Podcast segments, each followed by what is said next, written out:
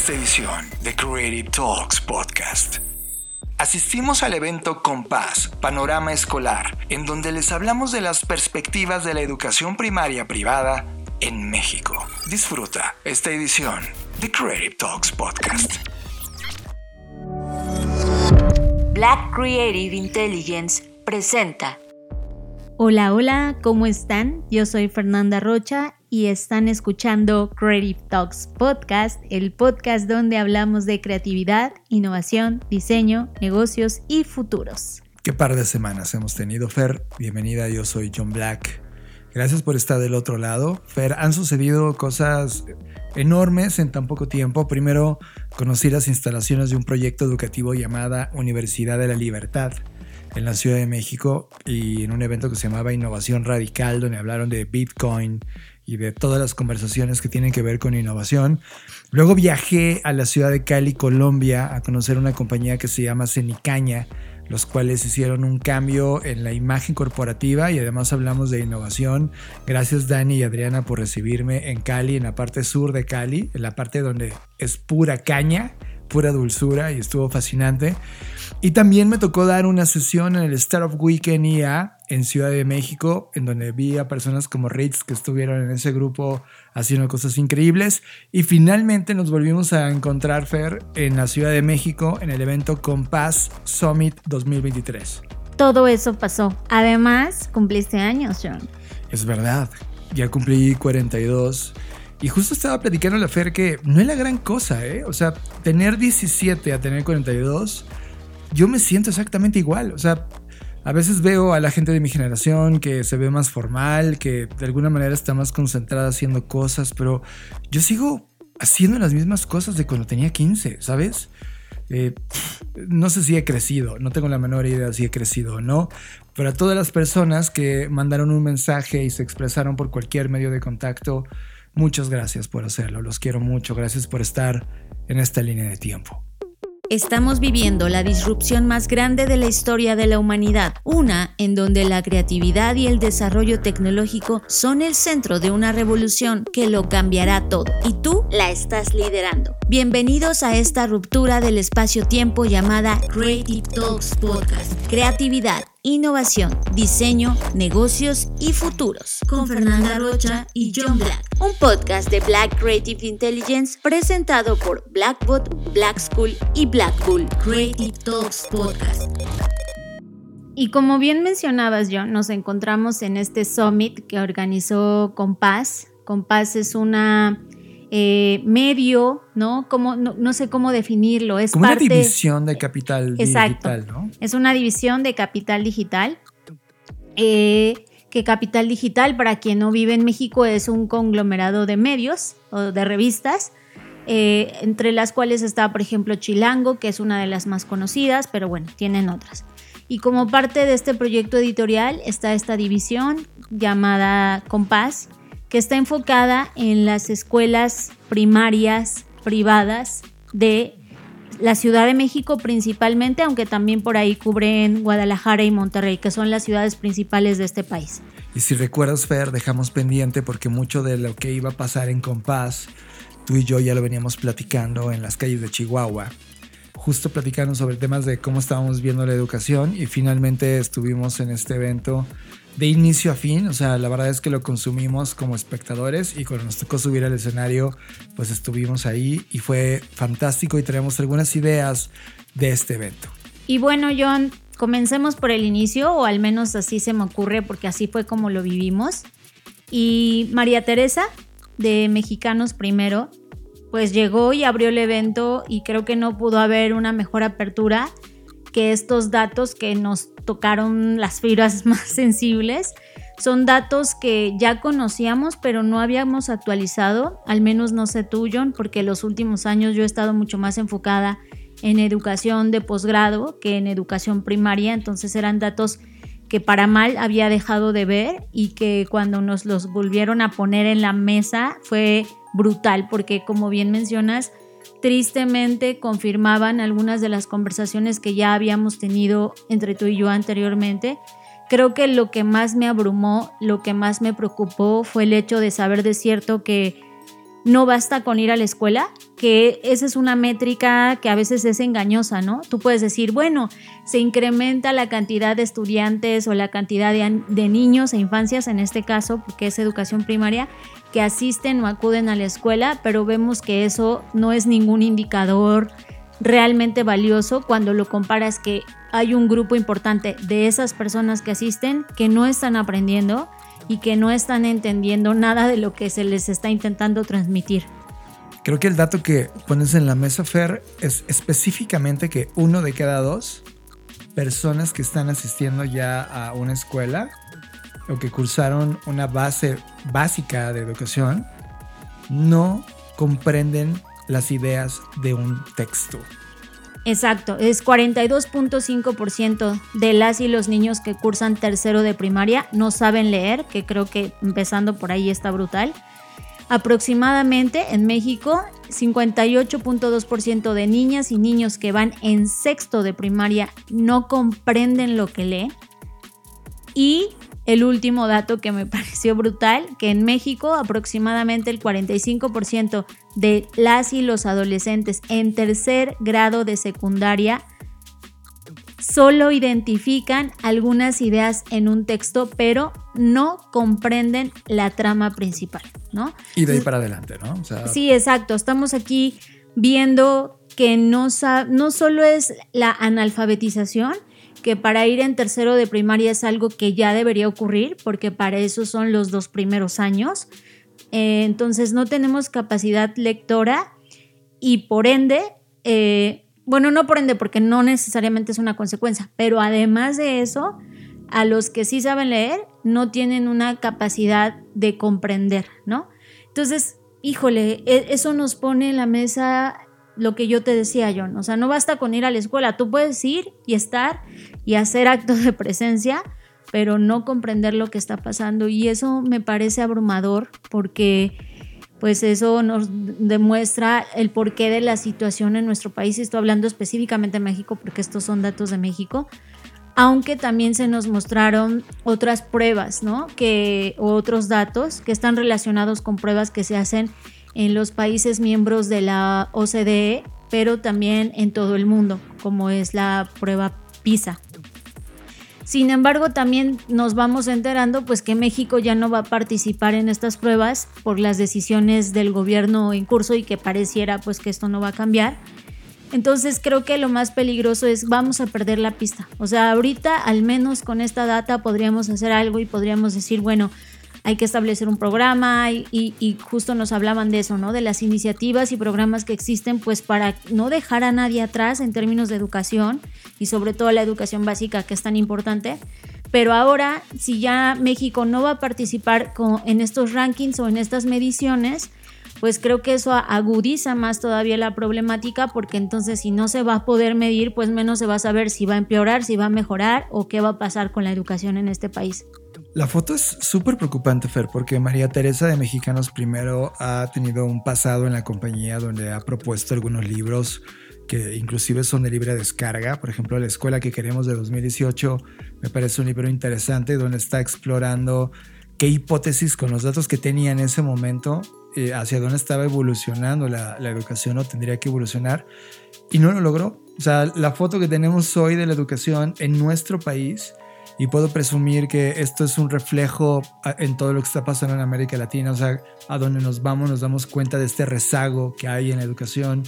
Eh, lo más cercano a nosotros es la educación profesional, la licenciatura, maestría, y, no está nada bien, pero cuando, cuando, empiezas a rascar sobre los que vienen detrás, eh, hay una desconexión entre lo que está pasando en el mundo real contra lo que está viviéndose en la realidad social y educativa y hay una cosa interesante. Ella, María Teresa, mencionaba que la educación necesita dejar este adultcentrismo que, que está básicamente siendo diseñada por personas. Adultocentrismo. Sí, adultocentrismo, perdón, que es una educación basada por personas o adultos en donde no se comprende ni siquiera el estado mental, psicológico de un niño para aprender. Y eso es algo que tú y yo hemos platicado un millón de veces. Es como, más allá de empezarle a aprender eh, o enseñar la fuerza datos, lo primero que deberían enseñarle a un niño es quién es, qué significa ser humano. y luego después de esa identificación de ser humano, identificar habilidades y luego ya los contextos. Creo que no hay una educación en el mundo que esté hoy en día focalizada en esta realidad porque eh, lo mencionamos tú y yo de manera empírica, Fer. El mejor momento donde he aprendido es después de mis 35 años de edad. Eso no significa que, mm, que, no haya, o sea, que haya sido malo haber aprendido todo lo que aprendí al inicio, sino que el proyecto educativo actual debería permanecer en estas olas en donde está nuestra mejor maduración mental para aplicar el conocimiento contextual que tenemos en ese momento de nuestras vidas.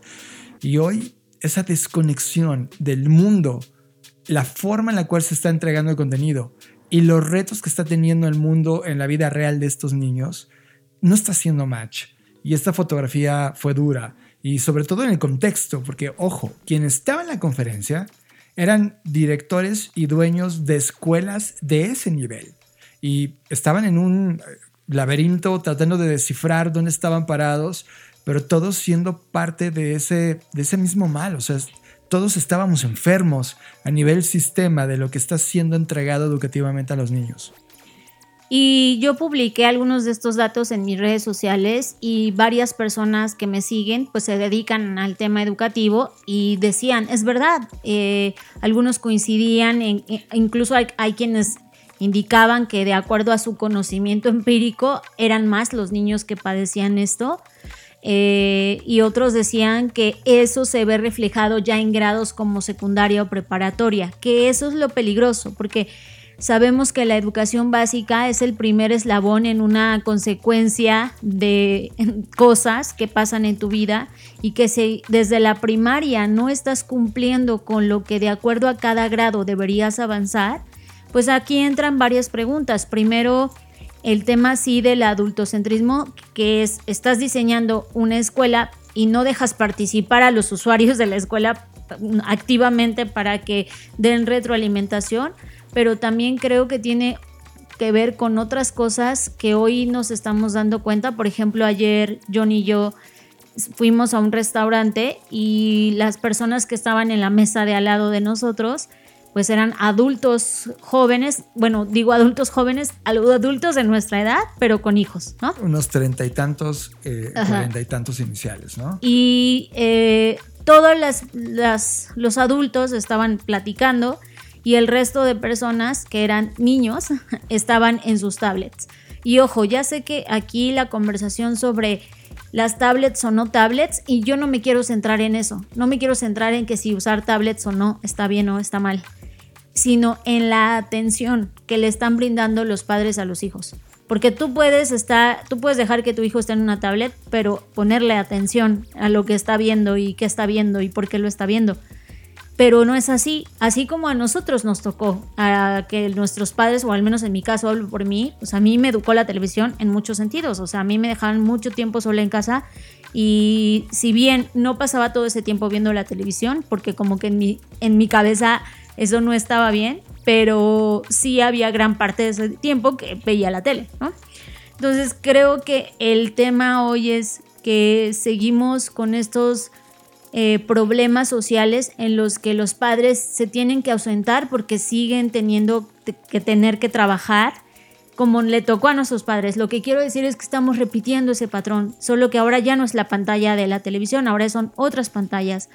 Y, no estoy insistiendo, no es el tema de las pantallas, es el, tema de la atención en donde por razones forzosas o por razones conscientes, estamos decidiendo abandonar a los niños y a las infancias a, como que ceder esa responsabilidad, ¿no? Pues que se encargue la escuela, que se encargue otra persona, porque yo tengo que trabajar y ojo, no estoy juzgando a los padres que tengan que trabajar, estoy diciendo que eso está incidiendo directamente en la educación de los niños y las niñas. Eso por un lado. Y por otro lado, también las autoridades educativas, que no están al día en ni siquiera sensibilizarse de qué está pasando con las nuevas tecnologías.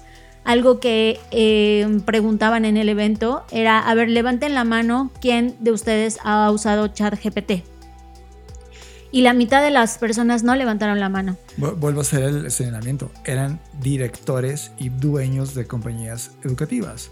O sea, estaban obligados a estar al día sobre estas herramientas. Exacto. ¿no? no porque forzosamente tengan que implementarlo, sino porque justo si tu labor es, eres dueño de una escuela, lo menos que puedes hacer es estar al día con lo que está pasando en todos los temas que tocan directa o indirectamente la educación. Entonces, tenemos a todos los actores no jugando el rol que deberían jugar, ¿no? Por un lado a los padres, ya, insisto, ya sea por razones obligadas o, o no, que tienen que abandonar a los hijos en el sentido de dejarlos con alguien más o de adjudicarle esa responsabilidad a la escuela, la escuela que no está al tanto de lo que está pasando y entonces al final del día como que todo mundo se señala y dice, bueno, es que es culpa de los padres, es culpa de los maestros, es culpa y al final nadie se hace responsable, ¿no?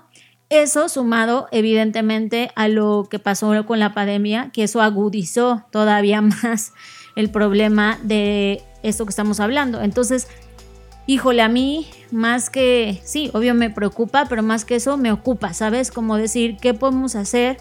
Eh, y yo insisto, como que me hizo dudar, me hizo como pensar, tengo que volver a la educación primaria, ¿sabes? Porque yo en algún tiempo en mi vida sí di clases en educación básica.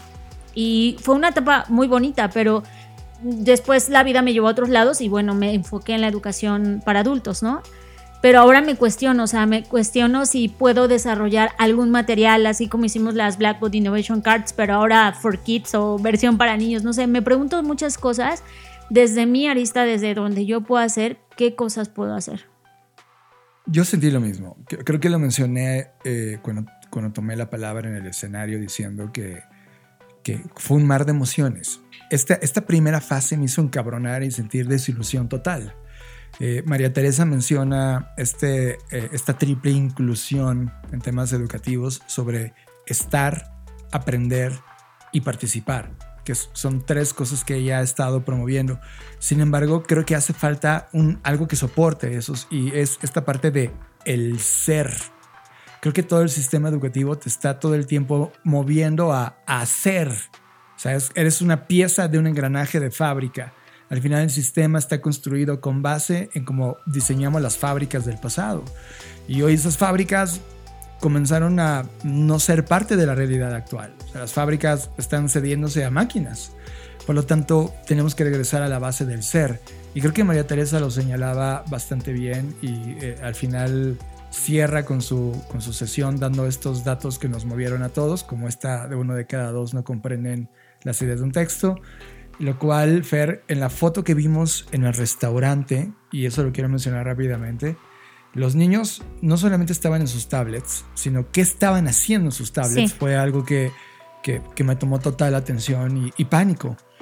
Uno de ellos, el intermedio, que debe haber tenido unos seis años, estaba jugando Roblox. Y yo le decía a Fer, ese niño cada segundo movía al menos dos veces la pantalla.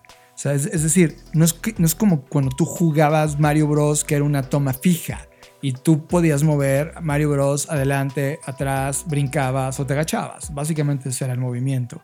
Este niño cambiaba la cámara cada medio segundo. O sea, es como tomaba decisiones arriba, abajo, izquierda, se movía, profundidad, fuera. La capacidad cognitiva que tenía ese niño respecto al contexto que tenía era de total salto. Era next, next, next, next, next, next, next. Y yo le dije, Fer, Fer, esa estimulación de este niño de saber más, más, más, más, más, más. O sea, quería más de lo que estaba viviendo en pantalla. Sí, sobreestimulación, ¿no? Sí, es brutal. ¿Cómo lo llevas? O sea, ese niño cuando entra en una, en un aula y hay un profesor que claramente no sabe qué es Roblox, un sistema que no tiene ni idea qué es Roblox, un padre de familia que solo sabe que es un videojuego que lo mantiene en paz y tranquilo en lugar de dar guerra en la casa, un eh, dueño de la compañía que, educativa que no está interesado en saber cómo Roblox aplica la educación y compañías que en 20 o 30 años ese niño sobre, sobresaturado de esta ansiedad de imagen va a estar en el mundo productivo. Y yo dije, Fer, extrapola a este niño por millones de niños que están siendo educados por Fortnite, Roblox, Minecraft, en este nivel de next, next, next, next, next ¿qué va a pasar en 20 años cuando estos niños salgan de la universidad y se topen con un mundo que no va a estar para ellos? Porque esa velocidad de la pantalla, el mundo real le va a parecer absolutamente aburrido, insuficiente, y es entonces cuando todo lo que platicamos de metaverso sí hace match con ellos, porque si vivieron en eso, crecieron con eso, maduraron con eso, se mueven con eso. Y eso nadie lo está platicando. En ningún nivel educativo, y ojo, los niños que vivimos son esa vanguardia de esos niños que están exigiéndonos más. Ahora, cabe mencionar que este restaurante, porque podríamos pensar que un restaurante pues es un lugar muy aburrido para un niño, porque pues es un lugar donde la mayoría de las veces hay más adultos, etcétera. No, este es un restaurante en el campo, a campo abierto. Entonces, hay una zona inclusive exclusiva para niños donde hay juegos. La zona de juegos estaba vacía. Vacía. Todos los o niños. los animalitos Fer. O está la granja. granja. sí, exacto. O Tú y sea, yo estábamos en- en- así totalmente embobados y viendo cómo los animalitos comían y convivían entre ellos. Eso les importa un cheto a los niños. Sí, no, e- y eso fue lo que a mí más me abrumó, ¿no? Porque yo obviamente no pude evitar comparar eso con mi infancia. Yo dije, yo me acuerdo que cuando me llevaban al campo o a cualquier otra interacción con la naturaleza, pues yo me olvidaba de jugar cualquier cosa o de ver la tele o ver mi caricatura favorita porque me prefería estar ahí, ¿no? Sí. En, el- en- en la parte natural. Entonces, creo que al final del día, eh, cuando sumamos todos estos factores, que obviamente esto es multifactorial, o sea, no vamos a decir, ay, las pantallas solamente, ¿no? Son todas estas variables que ya mencionamos, pues están solamente agudizando y que creo que lo más peligroso es lo que tú mencionas, John, la sobreestimulación que no existe en el mundo real. Porque si vamos al otro niño que era menor, Uf, sí. Él no estaba jugando porque como que todavía no le dan No le permiso. No, le o dieron no sé. tablet, él tenía teléfono. Él móvil. tenía un teléfono móvil, no tenía una tablet, pero él estaba viendo YouTube. Sí. Pero el comportamiento era exactamente igual. idéntico. En donde estaba dos segundos en un video eh, y luego next, next. O sea, ya, o sea, como que hasta sus deditos Sí. y cómo se movían. Next. O sea, era como, hola, ¿cómo estás? Next, ¿no? O sea, cada video, en cada intro, él decidía cada dos segundos moverse al que sigue. Así, pum. Y es como, ese niño no va a estar en paz. O sea, ese niño no va a estar 30 minutos viendo un contenido fijo. Una película de hora y media o tres. No, es que no sé si viste que lo tenía en, en- o sea, no lo estaba viendo en velocidad normal, lo estaba viendo como en 1.75 y Está me di cuenta porque cuando hablaban, se oía como, ya ves que cuando le aceleras pues, la voz como de sí. Así lo veía. Ahora, el más, el más grande de todos ellos, que tenía como 8 años, él no estaba en Roblox, él estaba en Fortnite. Pero él estaba haciendo al mismo tiempo un enlace con algún amigo que estaba en ese momento jugando en Fortnite. Bueno, en Fortnite ya sé que haces colaborativos y estás hablando, ¿no? Y, y él estaba entretenidísimo. De hecho, él se fue de la mesa de los papás y se fue a una mesa en solitario para jugar y que nadie más lo molestara. ¿Qué pasa con los papás? En ningún momento vi una relación de cómo estás, hijo, este, tómate tu comida, cómete tu comida bien, saluda a tu tía, lo que sea, ¿no? No, e- es un abandono. Y eso recuerdo que fue lo que platicamos de Chihuahua cuando justamente con Fajardo nos enseñaba esta imagen de la niña en donde Fajardo le preguntaba qué estás haciendo y la niña dice, estoy cuidando al bebé y el bebé está enfrente de una tablet. O sea, esa, ese mundo que diagnosticó y que pudo ver en una tendencia Fajardo en el mundo real, ahora que hemos tenido contacto con el- a nivel educativo, con la gente que está en ese nivel educativo y viendo a los niños que están educando, es eso, Fer. Está totalmente desconectada del mundo real porque los niños están conectadas a otra plataforma, a otro, a otro mainframe.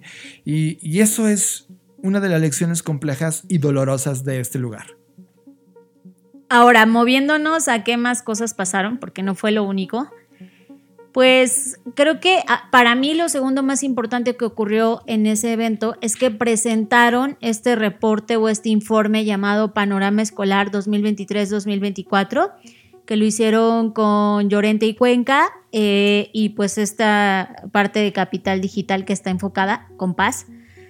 Y estos datos como que terminaron de acuchillarme yo, no sé a ti, Sí. Porque vamos y ahí está la parte de los padres. Y si tú eres padre y te vas a ofender por esto, perdón, no soy yo, son los datos los que demuestran esto. Entonces, para que de una vez no quiero este, herir susceptibilidades, ¿no? Eh, obviamente eh, voy a mencionar solo algunos datos porque el reporte es muy extenuante, no, no, no nos va a dar tiempo acá de hablar de todos los datos. Pero yo quiero em, profundizar en uno que me pareció particularmente preocupante y es ¿qué cosas toman en cuenta los papás cuando están buscando escuela para sus hijos? El primer lugar, que es el 27%, son las colegiaturas. Claro, ¿no? O sea, se entiende porque eh, esto está enfocado única y exclusivamente a escuelas primarias privadas. Ojo, lo que estamos hablando es en qué se fijan los padres al momento de decidir mandar o no a un niño a cierta escuela. Ajá. Eso es lo que está midiendo este pedazo de reporte. Y el tema número uno no es el nivel educativo, no es el tipo de educación que va a tener, es colegiaturas. O sea, ¿lo puedo pagar o no lo puedo pagar? Exacto. Lo cual se entiende porque dadas las circunstancias y la economía, entiendo que esto esté ahí. Segundo tema que está totalmente interrelacionado son becas y apoyos, ¿no? Y es como, claro, sigue siendo el tema de poder pagar o no poder pagar. Si sumas ese 27% más el 16%, te das cuenta que 43%. está brutal. O sea, básicamente un tema al papá, al papá, al papá. ¿Me alcanza o no me alcanza? Bueno, básicamente. Y eso es un tema complejo. O sea, creo que primero es dónde está la mejor escuela educativamente hablando y luego me alcanza o no me alcanza, ¿sabes? En, en el orden de prioridad de un papá decidiendo sanamente es dónde puede estar mi mejor en el mejor lugar posible que pueda pagar. Y esto es, no, ¿dónde va a estar mi hijo porque lo puedo pagar? Ahora, en tercer lugar están los profesores, que esto sí me llamó la atención, porque eh, ahí sí tiene que ver con, no con la escuela, que eso es brutal, ahí es donde todo el tema de la economía del creador también cobra sentido, porque ya no es tanto el sello de la escuela, sino qué profesores están ahí dando las clases. Y eso es brutal porque significa que si un profesor se va, destruye la escuela. O sea, si un profesor es bueno y la gente se está inscribiendo o está inscribiendo allá a sus hijos o a sus hijas por esa razón y un día el profesor dice estoy harto de esta escuela, me voy a otra o abro mi propia clase o como lo- no sé, lo que sea, pues obviamente la escuela se viene abajo. Ese dato lo quiero resaltar, Fer, porque en el estudio, en comparación a los años pasados, profesores era la séptima, la octava cosa importante y brincó a la tercera. O sea, en toda pandemia la gente se dio cuenta que importaba quién era el que le estaba dando clases. a Claro su que hijo. eso fue por la pandemia. De hecho, como les decíamos, 16% son becas, 15% profesores, está a 1% de ser igual de importante que las becas y los apoyos. Así es. Y como dices tú, se evidenció porque ahora sí, como tenías a tu hijo estudiando en, casa, de repente seguramente como papá ibas a ver qué estaba haciendo y escuchabas lo que le enseñaba el profesor y decías, ¿qué cosa está diciendo el maestro? Y ahí es cuando tú como padre o como cuidador te diste cuenta que no era lo que te prometía la escuela, porque claro, y ahí es donde me di cuenta que hay un tema de falta de transparencia, ¿sabes? Como de tú confías, porque así debería funcionar, que cuando mandas a tu hijo o hija a la escuela, pues le van a enseñar bien. Todos los profesores que va a tener, pues cumplen con ciertos requerimientos mínimos de cómo enseñar y confías en eso. Pero en la pandemia la escuela no podía ocultar eso de alguna forma u otra. Y los papás se dieron cuenta que no estaban recibiendo la educación por lo que pagan. Porque, ojo, no es como que la escuela, y, y seguro quien tiene hijo, pues ya lo sabe, pero eh, yo no sabía en cuánto estaban, por ejemplo, las colegiaturas ahorita, porque pues no es un tema que me compete, y el promedio de las colegiaturas son de 10 mil pesos. Sí, ese, es, ese es como el precio ideal, ¿no? Ajá, que eh, como que lo máximo que los padres están dispuestos a pagar. Entonces, 10 mil pesos y te das cuenta que no estás recibiendo una educación que desde tu punto de vista vale 10 mil pesos, entonces ahí es donde entra la preocupación. Pero checa la paradoja. O sea, es como, quiero el mejor profesor disponible. Y ojo, hay un, hay un asterisco sobre las condiciones de esos profesores donde ellos quieren apoyo psicológico, formación, experiencia, capacitación, multidisciplinariedad, títulos superiores, pero que cueste 10 mil. Claro, y ahí es donde, ok, quieres un profesor que tenga todos estos conocimientos, pero al profesor le pagan dos pesos la hora, entonces ahí es donde te digo que no es una solo un factor, esto es multifactorial. Yo no estoy en contra de que los padres quieran que los profesores cumplan con todos estos requisitos, que estén bien preparados, que estén bien este, actualizados, que sepan dar la clase, que etcétera, todo eso que mencionaste pero, y yo no dudo tampoco que los profesores quieran hacerlo. O sea, yo no dudo que haya un profesor que diga, ay, no, yo no quiero enseñar bien, ¿no? O sea, eh, pero si las condiciones laborales, que muchas veces son ya no, ya no injustas, sino indignas, en, en un centro educativo, lo digo porque yo fui profesora y me pagaban un peso creo que a nivel general en, América Latina. Pero creo que todavía más en, esos grados, ¿sabes? Al menos cuando das clase de posgrado. Es cierto. Tu, tu, hora vale un poco más. Sí. cuando debería ser igual, porque tú estás formando a, los. Humanos. a los líderes. No, y no solo humanos, sino que es eh, eh, mucho más difícil y mucho más sustancial la educación primaria. Sin duda. Ahora, cuarto tema, que sean clases presenciales. Porque al final del día, como tú lo mencionaste, Fer, el padre quiere deshacerse de niño. Es como. Pues yo no lo vería tan extremo, sino también entiendo que es una especie de guardería. Es sí, decir, es una guardería. Eh, tú no es que te quieras deshacer de tu hijo. No dudo que hay padres que sí quieren pasar ese tiempo con sus hijos, pero insisto, es lo que yo decía al principio. Por eso no lo digo desde el juicio, desde el, ay, lo abandonaste a propósito. No ya sea por razones conscientes o inconscientes, tienes que dejarlo en la escuela porque tú tienes que trabajar y qué vas a hacer todo me ese tiempo. con deshacerte. No, no, estoy hablando desde el punto de vista de bótate, no, sino yo tengo que hacer lo mío, por favor que haya clases presenciales. Porque si no hay clases presenciales, no lo mandan. O sea, este tema de la escuela híbrida no, no es importante para ellos. O sea, al menos no en ese grado, ¿no? No está en ninguna de las prioridades del estudio. O sea, lo ponen como un tema, como el cuarto tema más importante, que es el 12%. Y solo después, en quinta posición, está con el 9% la calidad educativa, Fer. Ahora, en calidad educativa, eh, por ahí hubo una pregunta que les hacían, si los padres conocían cuál es la diferencia entre una educación Montessori versus una Waldorf o cualquiera de las que existen hoy, y decían que pues no tenían idea que eso, a eso a mí sí me preocupó, porque fíjate este doble discurso que hay entre, ah, veo muchas conversaciones, por ejemplo, en TikTok sobre las nuevas paternidades, las nuevas maternidades, eh, sobre el tema de la maternidad consciente, sobre el tema de la crianza respetuosa. Y yo digo, bueno, ¿y dónde están esos papás que están enfocados en la crianza respetuosa entonces, ¿por qué no conocen los métodos de enseñanza que existen?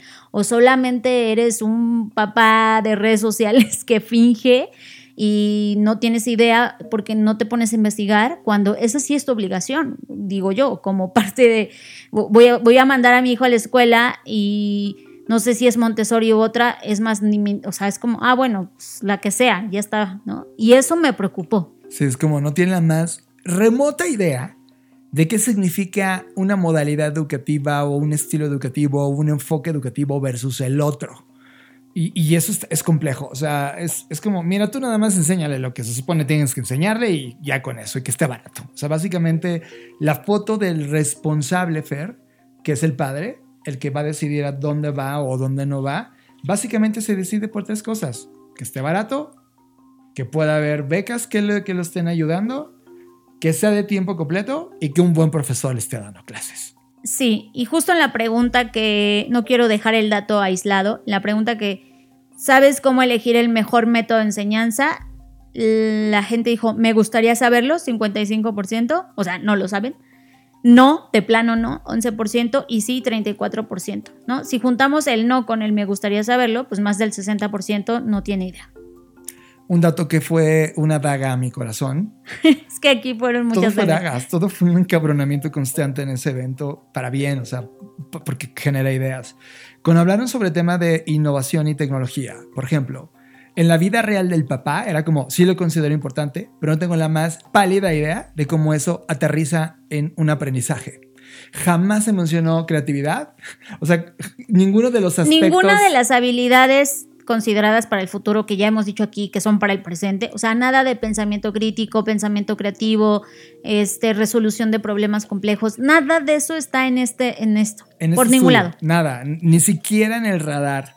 Y ni siquiera con los directores que estaban en el evento. O sea, Nadie está viendo The Future of Work, The World Economic Forum, o enterado del radar de eh, soft skills, que no, no necesariamente tenemos que hablar de soft skills. Nada. O sea, están basados en el presente, pero en el pasado, ¿sabes? Es, ah, eso, eso fue doloroso, porque ojo, estamos hablando que casi la gran, o sea, sí, puedo decir, la gran mayoría de los que estaban ahí eran directores y dueños de compañías educativas, obviamente de, compañías o escuelas privadas.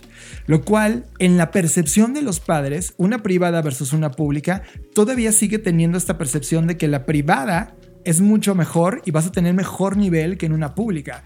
Pero en el one-to-one están casi en la misma categoría, ¿sabes? Es como, están en el mismo nivel de perdición en términos de lo que está pasando, debiera estar pasando la educación a este nivel. Ahora, algo que sí rescato es que sigue siendo la enseñanza de idiomas un tema importante, lo cual sí, y qué bueno, porque sí sabemos que pues hablar otros idiomas sí te abre diferentes puertas y eso está muy bien. Pero como tú decías, John, lo demás, eh, sobre todo la parte tecnológica, o sea, ven todavía tecnología como que, ah, hay laboratorio de computación o no hay computadoras o tienen pizarrones inteligentes y eso es tecnología cuando evidentemente sabemos que eso no. Y nada de programación, nada de código o, ni siquiera es un, o sea, algún tipo de lenguaje computacional, algo, nada. Nada. Ahora voy a llevar a la página 19 FER, donde justamente después de pandemia no dice el orden en términos de porcentaje, pero hay un listado de seis o siete cosas que consideran prioritarias, aparte de lo que ya vimos. Una, la cercanía. O sea, y además tiene que ser una escuela que quede cercana. Y evidentemente en, una, en, ciudades donde no pueden ser recorridas eh, en corto tiempo, la cercanía además juega un papel importante. La cercanía tanto a su casa como a la oficina. O sea, es, es un tema estratégico de dónde está ubicada la escuela. Segundo tema, profesores que se prepararon para ser profesores Tres, los enfoques educativos, aunque no tienen idea qué, es, qué significa eso. Cuarto, lo que mencionaste, Fer, los idiomas e instalaciones como un extra que construye una mejor educación. Quinta, la tecnología también como un extra competitivo, aunque no tienen idea de cuál es la dirección que la tecnología debería tener. Y como ya habíamos mencionado, el costo ideal, que son 10 mil pesos.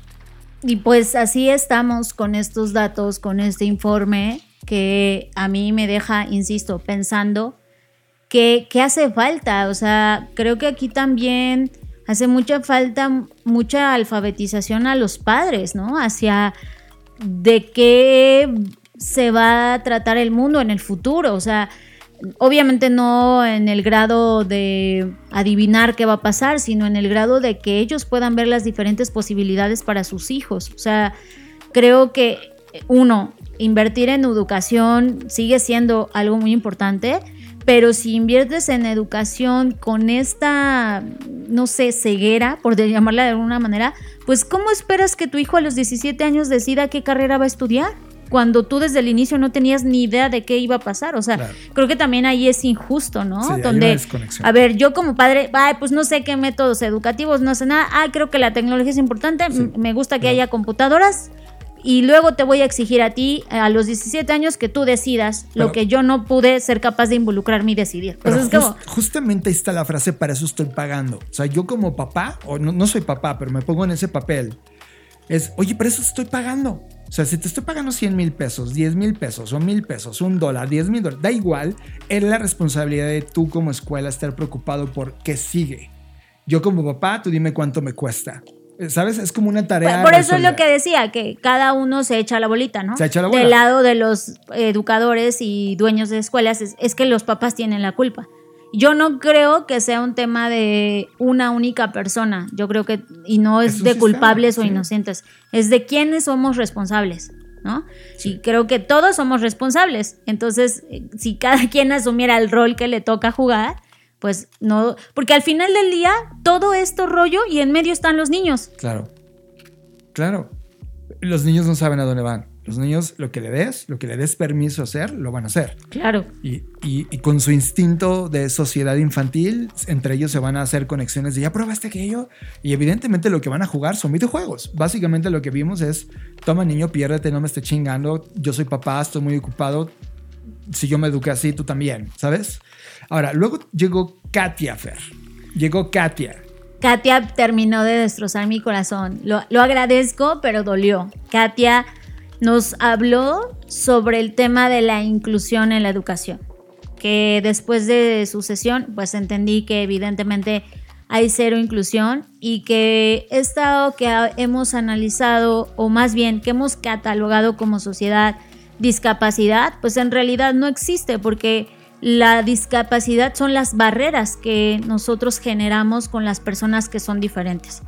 Y si nosotros eh, los que nos hacemos llamar los normales, quitáramos esas barreras, pues evidente la discapacidad no, no existiría, porque en realidad la discapacidad no existe como tal, son barreras que nosotros hemos puesto, en donde sí es verdad que hay personas diferentes, como lo ha habido siempre, o sea, no necesitas tener un padecimiento o una enfermedad para ser diferente. O sea, y, a mí algo que me conmovió muchísimo es, nos puso un video sobre los pretextos estúpidos que las personas ponen o ponemos, porque no sé, seguro en algún momento yo fui esa persona también, para no ser inclusivos eh, con las personas que son diferentes, ¿no? Entonces, en ese caso particular eran personas con síndrome de Down y pues obviamente eh, era una situación que viven quienes tienen hijos con esa enfermedad. Entonces llegaban a un lugar y, ah, vengo a mi hijo a inscribirlo a taekwondo. Ay, no, es que, es que hemos tenido problemas con esas personas, ¿no? o sea, razones tan absurdas que cuando... Ya cumplí mi cuota, ¿no? O ya cumplí mi cuota, o, o sea, o ya no hay asientos. O sea, creo que esa fue la más estúpida. Entonces te das cuenta que sí, es verdad. O sea, estamos hablando mucho del futuro de la educación y todas esas cosas y de repente no hemos resuelto ni siquiera lo más básico. Y eso, eso a mí sí me causó escosor porque dije, es totalmente cierto. Yo de niña no, en mi escuela, nunca vi que aceptaran a personas diferentes a la norma.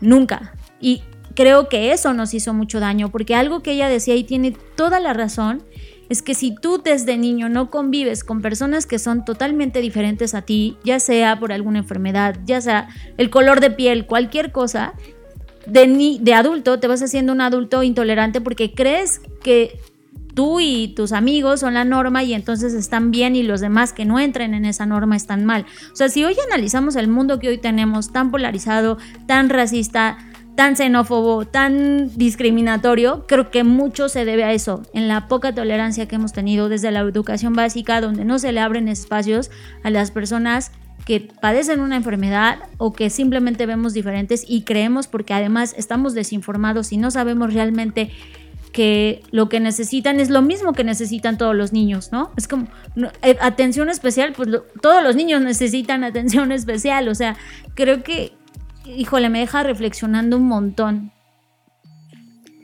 Fer, yo con Katia terminé, o sea, tú me viste, me enojé mucho, no por ella, sino por, por, saberme parte del problema, ¿no? Hay tres frases que, que, que están escritas en mi libreta. La primera es, queremos que nuestros hijos tengan todos los derechos. Es como, no lo traten especial. Queremos que tengan el mismo derecho que todos los demás. Esa es la primera. Dos, eliminar las barreras no es cambiar a la persona con discapacidad, solo es eliminar las barreras. Y tres, siempre personas antes que su discapacidad. Y cuando te pones a pensar sobre el poder de esas tres frases, te das cuenta que como tú lo mencionas, a mí nunca me educaron para convivir con ese ser humano. Al contrario, era como, no, no lo mires, no, vete, no, haz un lado, son raros, ¿no? Cuando, Fer, tú y yo hemos sido raros toda la vida. tenemos la misma discapacidad, entonces estoy, mal utilizando la palabra. Y lo que nos dio Katia fue una lección de humanidad pura, en donde al final Fer terminó hablando de UX, de CX y de diseño universal.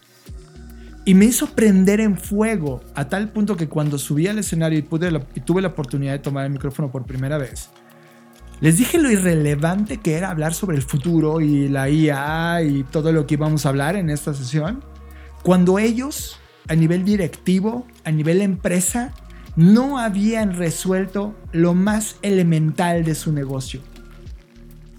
Educar, el acceso a la educación, es una actividad que es un derecho humano, no importando quién es ese humano.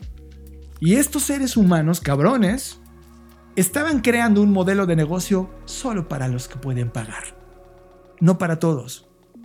Y entiendo cuando estás hablando de educación privada, pero también entiendo de que cuando abres un centro educativo y te quejas de que no están sucediendo las cosas de tu lado, pero tú tampoco estás haciendo lo básico, me hace sentir absoluta decepción sobre el estado de la fotografía en Polaroid que, que tienen estos empresarios y que tiene la educación en general.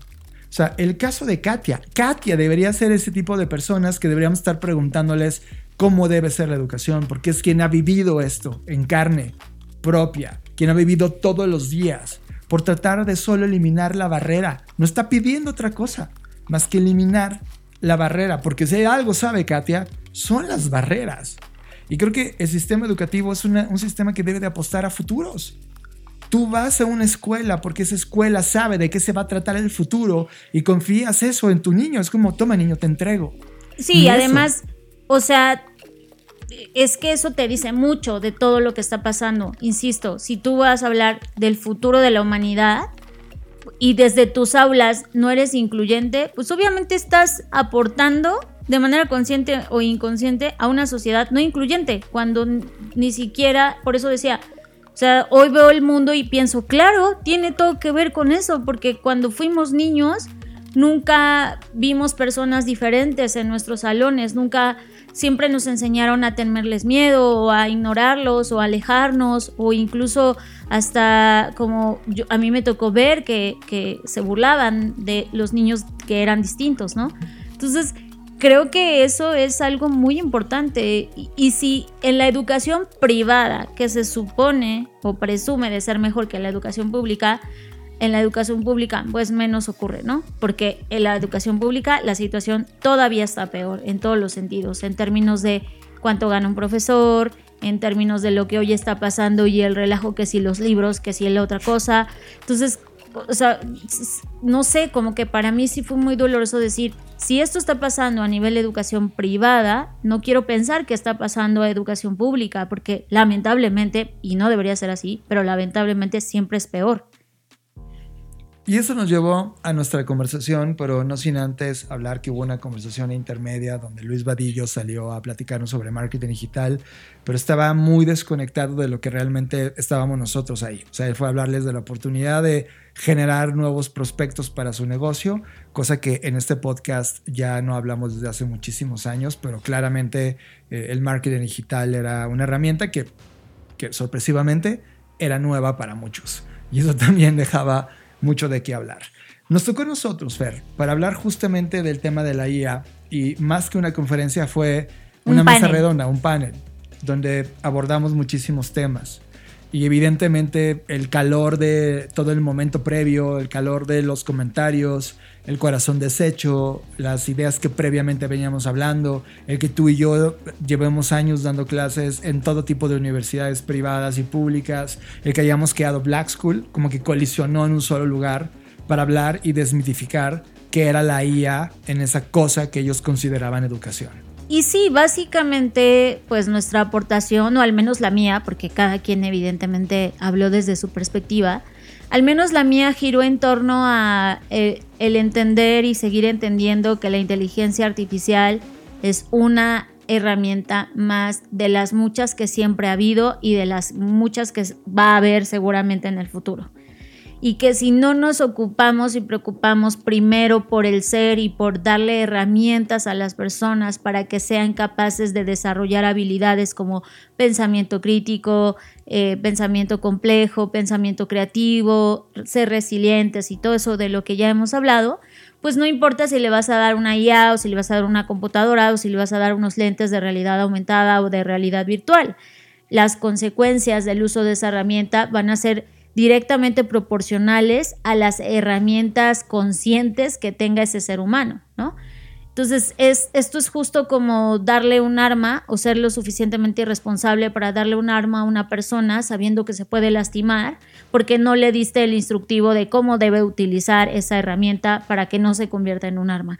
Básicamente mi, mi intervención fue hacia allá y también a romper con el cortoplacismo, ¿no? El decir, a ver, sí entiendo que ustedes como dueños de las primarias están preocupados por generar porque además ahí vienen otras tendencias como cada vez hay más personas que no tienen hijos, los que tienen hijos deciden tener menos hijos. Y tú como escuela, pues, te convenía que la gente tuviera muchos hijos porque te mandaban a sus cinco hijos a la misma escuela y pues tú estabas bien, pero ahora no te mandan a cinco, solo te mandan a uno, ¿no? Y de la noche a la mañana ya no tienes a los otros cuatro, entonces ya no tienes esa colegiatura ingresando en tu eh, economía. Entonces, más allá de todo eso, por eso les dije, tienen ustedes que pensar realmente en el futuro. O sea, me parece imposible que una institución educativa, que es donde se gestan muchos de los futuros que ocurren, no esté pensando en el futuro y usted solo esté pensando en a ver si lleno la cuota de inscripción que necesito para seguir adelante. Que yo se los dije, es igual de importante, pero no puedes estar concentrado solo en eso y dejando que todo lo demás se te escurra entre los dedos y no quitándote esta visión cortoplacista cuando tú estás prometiendo futuro, o sea, es como ilógico. Y además, también que ellos entendieran que pues esto es un tema totalmente sistémico y, y igual que otras personas que intervinieron en la charla, de las cuales ya hablamos, habían señalado los usuarios principales del sistema, pues tienes que incluirlos en el sistema, ¿no? también es, los niños no estaban en, el evento, por ejemplo, ¿no? Entonces, como, como pensar que no es algo que ellos solos van a resolver o que solo lo van a resolver los dueños de las escuelas, es algo que tiene que hablarse y que tiene que discutirse eh, de manera conjunta, porque un solo grupo de personas no va a llegar a la solución. Para mí fue difícil porque ya sabíamos de hecho de que la mitad de las personas que estaban ahí nunca habían jugado con alguna herramienta de IA y era como hablar de sexo con alguien que no sabe de sexo, ¿sabes? Era pura suposición y claramente eran divagaciones. O sea, debes de saber que la mitad de esa audiencia estaba perdida. O sea, era un imaginario. Y lo que alcanzamos a decirles en mi intervención era que aquí hay dos posturas en el presente. La primera es ver la IA como un potenciador industrial o ver la IA como un potenciador humano. Si lo vemos como un potenciador eh, industrial, era potenciar el pensamiento maquinal, productivo, lineal, algorítmico. Y si lo vemos como un potenciador humano, entonces era un pensamiento creativo, un pensamiento crítico, basado en innovación, que claramente ellos no tienen. O sea, y no tienen porque no está tampoco bajo un lineamiento gubernamental de que eso debe ser dado, ¿sabes? Como de eh, solo abrazan lo que la SEP les permite y ellos siguen ese lineamiento y les puse en la mesa la, propuesta de ¿y, qué tal si son anti-CEP? Y, eso los hace ser distintos porque agarran otro modelo educativo de otro lugar del mundo y eso es lo que los papás de esa generación estaban buscando. Y luego platicé un poco sobre esta diferenciación que escuché justamente en la Escuela de la Libertad sobre esta diferenciación de Minerva Fair, este proyecto educativo que, que, está muy avanzado en temas de innovación, en donde el CEO y fundador de, Minerva decía que estamos en un punto generacional en donde conocer, el known, era la base. Y con ese conocimiento, y que no necesariamente significa que tenías entendimiento, solo lo conocías, el modelo siguiente era aplicarlo y fuimos una generación maquinal que privilegió el aplicar las cosas. Había procesos, había formas, certificaciones, reglas, performance. Y eso funcionó durante muchas décadas. Pero para él, el conocer ya no solamente es un tema de aplicar, sino que ahora es conocer con entendimiento a través del juego, la experimentación, la exploración, y eso es un nuevo aprender. Por lo tanto, known o conocer o saber es distinto a learn, que es aprender. Y eso sin duda es algo a donde va evolucionando la educación, que al menos Minerva está colocando como un fragmento que la gente puede entender como parte de esa evolución. Pero cuando ves el modelo, y ahora hablemos del sistema donde está el alumno que es el usuario de todo esto y que no es considerado, como tú dices, Fer, no es considerado. El siguiente jugador es el profesor. El profesor es parte de una industria educativa o un sistema educativo que es dado también por el gobierno y la empresa que da la educación que el gobierno dice que tiene que darse. El gobierno atiende a los intereses empresariales de una sociedad que está demandando esos seres humanos para el correcto funcionamiento económico. Y en todo eso está el PAP, el padre, que uno, no entiende del sistema educativo, dos, no entiende del sistema político, social, gobierno que se está jugando, tres, no entiende cómo funciona la misma industria educativa, cuatro, no entiende los retos del profesor. Y solo quiere que su hijo esté educado aunque no tiene ni idea de qué significa estar bien educado. Por lo tanto, es un, es un, es un error sistémico. Y cierro con esto, Fer. Y esa es una charla que tú y yo tuvimos. Durante todo este año hemos salido a dar una conferencia de creatividad artificial con creatividad humana. Y una de las tesis que sosteníamos es que esa dinámica era un tema de codiseño, co-creación, correlación, coparticipación. Pero llegaste a decir, John, John, John, no creo que sea eso. Creo que más allá de codiseñar, co-crear, etcétera, es coaccionar. Sí, y la razón por la que eh, me di cuenta de eso fue a través de diferentes lecturas que tuve, pero la más importante es una que ahondaba sobre qué significa colaborar. Eh, y colaborar implica que ambas partes que están en esa colaboración son conscientes de la decisión que se está tomando de cara no solamente al logro de un objetivo, sino de que eso tenga resultados a largo plazo, ¿no? Cuando tú colaboras en tu trabajo o con tus compañeros en la escuela, pues implica que ambos dicen, oye, hay que echarle ganas porque hay que sacar 10 y entonces están conscientes ambos del esfuerzo que tienen que impregnar y de las cosas que tienen que hacer. Por eso es que no se puede colaborar con una inteligencia artificial, porque la inteligencia artificial solo tiene inputs, solo tiene datos, que sí te sirven y que te ahorran mucha chamba, pero la inteligencia artificial no tiene iniciativa, no tiene interés en que esos objetivos se cumplan. ¿Por qué? Porque no le benefician. Al final del día no es consciente de, ah, claro, esto nos va a ayudar a, ¿no? Simplemente es una máquina, un algoritmo. Eh, entonces no puedes colaborar con alguien que no tiene interés en alcanzar el objetivo, básicamente. Es cierto. Y eh, eso a mí me hace reflexionar y dije, claro, entonces la palabra es coaccionar, porque eso sí que lo puedes hacer, te ayuda eh, a de manera conjunta ejecutar una acción, ejecutar una tarea, ejecutar un trabajo, ejecutar una instrucción, ejecutar un prompt, ejecutar lo que sea, te ayuda y te hace, insisto, en algunos sentidos la vida más sencilla, porque algo que tú accionarías en 30 minutos, lo puedes accionar en 5 minutos o no sé, más, más tiempo, si te toma una semana, lo puedes accionar en un día, ¿no? Pero no colaborar, porque colaborar implica otras habilidades que hoy la inteligencia artificial no tiene y que yo espero que jamás tenga.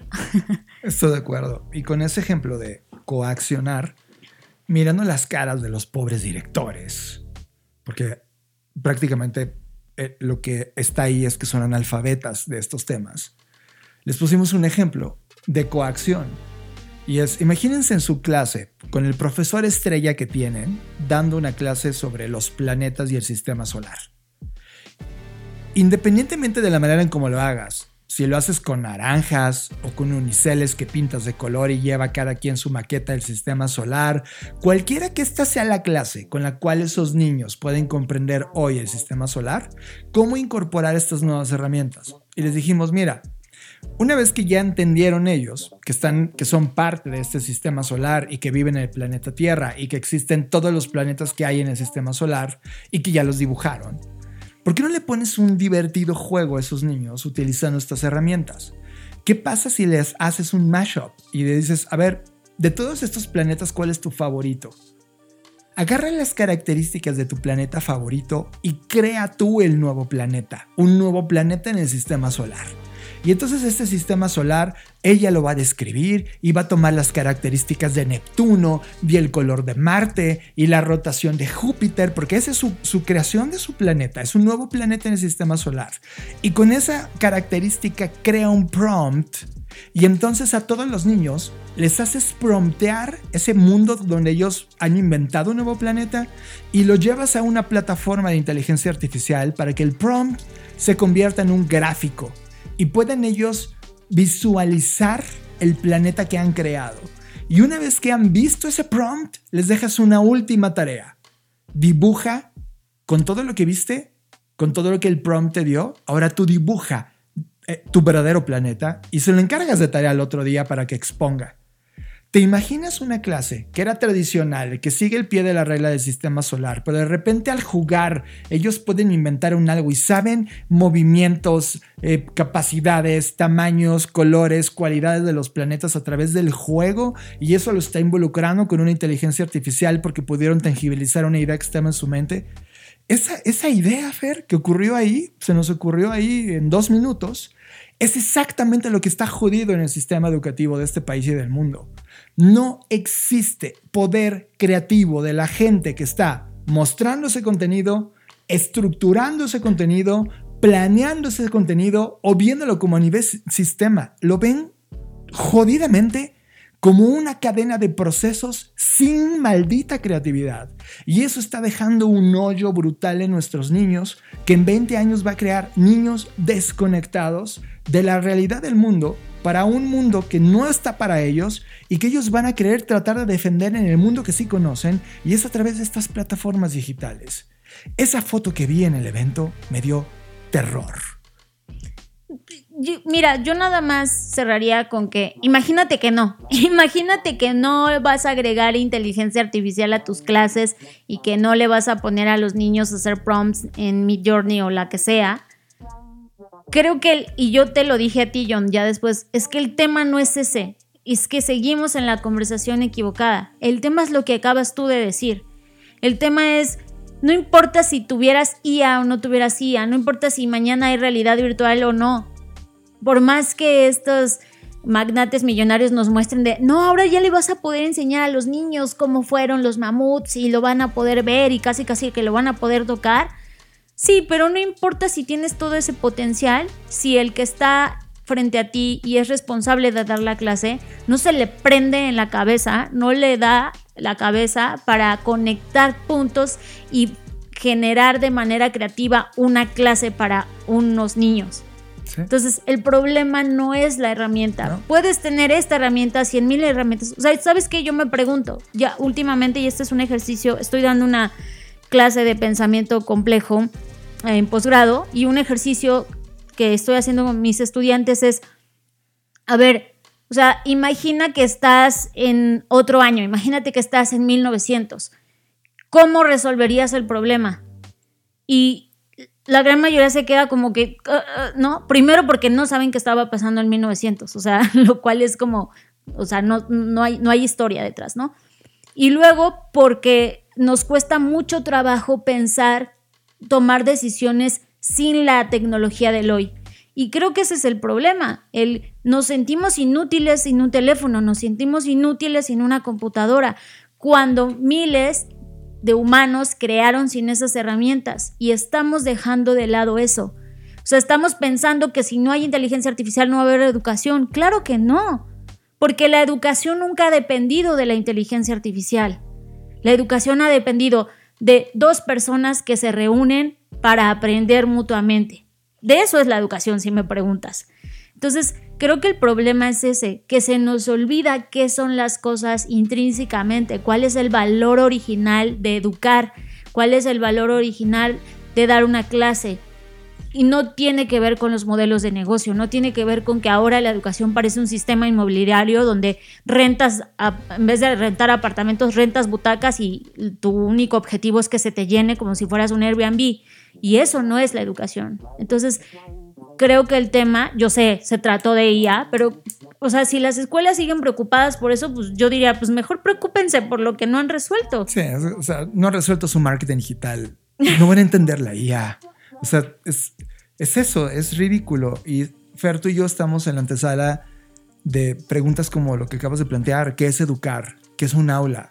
¿Qué es un ser humano? ¿Qué es un docente? ¿Para qué educamos? ¿Cuál es el objetivo final de la educación? Esas son las preguntas. Pero esas preguntas, Fer, pareciera que están prohibidas, aunque ellos se dedican a eso. Y la razón por la cual están prohibidas es porque se rompe la cadena de mando, se rompe el proceso que están acostumbrados a hacer y les caga de miedo, se cagan en miedo de explorar lo nuevo. Es decir, no existe la creatividad de la innovación en el seno del único pedazo de la educación humana que hoy tiene recursos, la educación privada. Esto es Creative Talks Podcast con Fernanda Rocha y John Black. Fuck. O sea, perdón por esta edición de Creative Talks Podcast. hemos hablado de, educación, sí, en los últimos como 20 episodios varias veces. Y es que al final creo, Fer, que la manera en cómo nos educamos, la manera en cómo desarrollamos estas habilidades o estos pensamientos, este statement de quién somos, es tremendamente importante. Y mientras más viejo me vuelvo, me regreso a lo más básico de cuando era niño, ¿sabes? No es como de, no es como de, ah, me estoy viendo en algo increíble. No, si hubiera sido algo increíble desde niño, hoy hubiera sido otro ser, más avanzado en conclusiones. Y cuando lo extrapolas a la sociedad y te das cuenta que en el nivel educativo sigue siendo ese niño del segundo año de secundaria de la media nacional, que ese segundo de segundo año de secundaria, ese niño de segundo año de secundaria, la mitad no sabe leer o entender lo que lee, es otro dato que, que me pone más pesimista. Te das cuenta que en el fondo sigue siendo un reto el resolver nuestras fases tempranas de conciencia de quiénes somos y qué valor podemos compartir. Y no existe. Sí, porque es la parte crucial. O sea, la psicología lo dice, la pedagogía lo dice, es donde te formas, es donde entiendes o comienzas a formar quién, en quién te vas a convertir y por eso te decía, a mí me parece injusto porque luego le reclamamos a nuestros adolescentes de cómo que tienes 17 años y no sabes qué quieres de la vida. Uy, pues porque nunca en mi educación, nunca nadie me habló de eso, solo me hablaron de hacer cosas, ¿no? Sí, te lo dice un, un, adulto que no se dedica a lo que quería hacer en la vida, ¿no? Sí, cuando en realidad una vez que estás fuera de la educación, entendiendo esto como ya tienes una licenciatura, pues te das cuenta que realmente nunca ejecutas exactamente lo que se te enseñó en la escuela. O sea, nunca, nunca te vas a dedicar 100% a lo que pensaste que te ibas a dedicar. Y que eso no es malo, pero nadie te enseña eso, ¿no? Te hacen sentir que es un fracaso, como de, ah, no, no, no, como que estudiaste para ser contador y no estás haciendo contabilidad, ¿no? Exacto. Entonces, creo que hay mucho por resolver. Ahora, por otro lado, pues mm, te decía, para mí hay una tarea pendiente ¿no? El decir, no, no, no sé, no puedo decir ahorita que regresaría a dar clases en la educación básica, no porque no quiera, sino porque no me da la vida. Pero creo que sí, lo que sí puedo hacer es desarrollar alguna herramienta. Eh, sí. O sea, Black School puede tener su división para niños y hacer algunos campamentos de verano, no sé, se me ocurren algunas cosas que veo que son necesarias. Sí, aportarlo, porque están perdidísimos. Están perdidísimos. Y creo que a este nivel de altura donde eh, gente como nosotros tiene este nivel de queja por la conciencia que hay, pues el acto siguiente es ya lo diagnosticaste, ponte una píldora, ¿no? Sí, sí, sí. Aquí la, la diagnosis nos gusta, pero la prognosis nos gusta más. O sea, hay que hacer cosas. Y creo, al menos yo me quedo una gran tarea que no prometo lograrla este año porque la agenda está tomada, pero sí uno de mis eh, to-dos para el próximo año va a ser algo así, ¿eh? Sí, totalmente de acuerdo. Y algo de lo que me llevo, Fer, y esto sí es algo tremendamente positivo, y fue un pensamiento creativo estando en el evento. El evento se llama Compás, Panorama Escolar. Y Compás ha sido uno de los instrumentos más peligrosos que te han dejado llevar a la escuela por este, por este tema de piquito que tenía, ¿no? la punta. Pero también era maravilloso, por, cuando eras capaz de crear la circunferencia era fascinante. Pero de cara a nosotros, hoy en el presente, el compás me parece un elemento tan importante para explicar los futuros o la importancia de la educación en el futuro que es tan fácil como esto. La parte de, piquito es el presente Y tú dependiendo de cómo abras el compás, si es un compás pequeño y trazas el pasado y luego el futuro, pues tu nivel de rango va a ser pequeñito. Es como, tiene muy poca noción de lo que ocurrió atrás, el compás no te permite ir más allá. Es como, tienes una pequeña legibilidad de lo que hay adelante. Pero si por todo el contrario, te atreves a abrir el compás y abordas cosas de atrás y el compás se abre y luego trazas hacia futuro, tu alcance va a ser mucho más grande. Pero para hacerlo, requieres de una amplitud distinta. Dejar de ver las cosas solo como el Excel de los ingresos económicos que tienes y de los alumnos que tienes que llenar, como tú mencionaste, Fer, como negocio inmobiliario en tu escuela. Y si dejas pasar mucho más datos, como la importancia política, social, económica, cultural, de futuros que tiene ese ser humano que estás educando, esto puede ser distinto, tan simple como un compás. Y lo tomo como algo que me inspiró porque a partir de ahí, Fer, empezamos a tirar como eh, hipótesis sobre la teoría del compás de los futuros, en donde el mismo compás te marca el ritmo de amplitud que puedes tener y de visibilidad de esos futuros. Y eso me, me emocionó porque nos, nos inspiró a crear esa cosa. Esto es Creative Talks Podcast con Fernanda Rocha y John Black. Y con esto llegamos al fin de esta edición de Creative Talks Podcast. Ha sido un placer. Esperamos que esto nos haga reflexionar a todos. Déjenos saber también sus impresiones, quienes tienen hijos, cómo se sienten con sus hijos en la escuela, ven esta misma realidad o hay otras realidades, porque igual dicen, no, mi escuela está fantástico, les están enseñando a hacer, les están enseñando, ok, también se vale, ¿no? Y queremos saber esas historias, así que en Spotify pueden comentar en el episodio directamente o en nuestras redes sociales o en nuestro WhatsApp que es 55 83 69 59 59.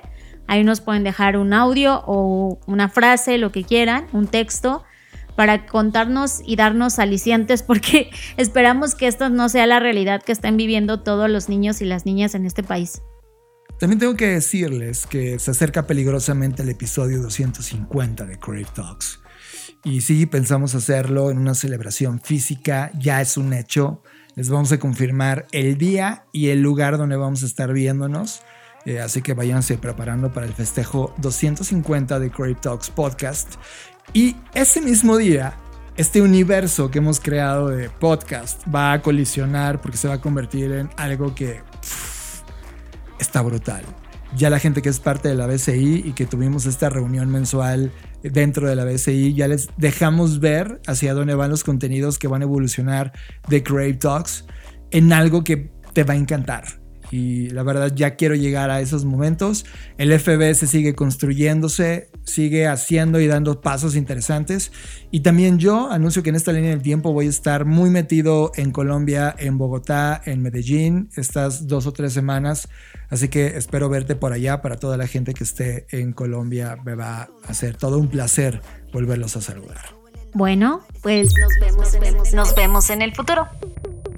Escuchaste Creative Talks Podcast con Fernanda Rocha y John Black, un podcast de Black Creative Intelligence, presentado por Blackbot, Black School y Black Bull. Nos vemos en el futuro. Black Creative Intelligence presentó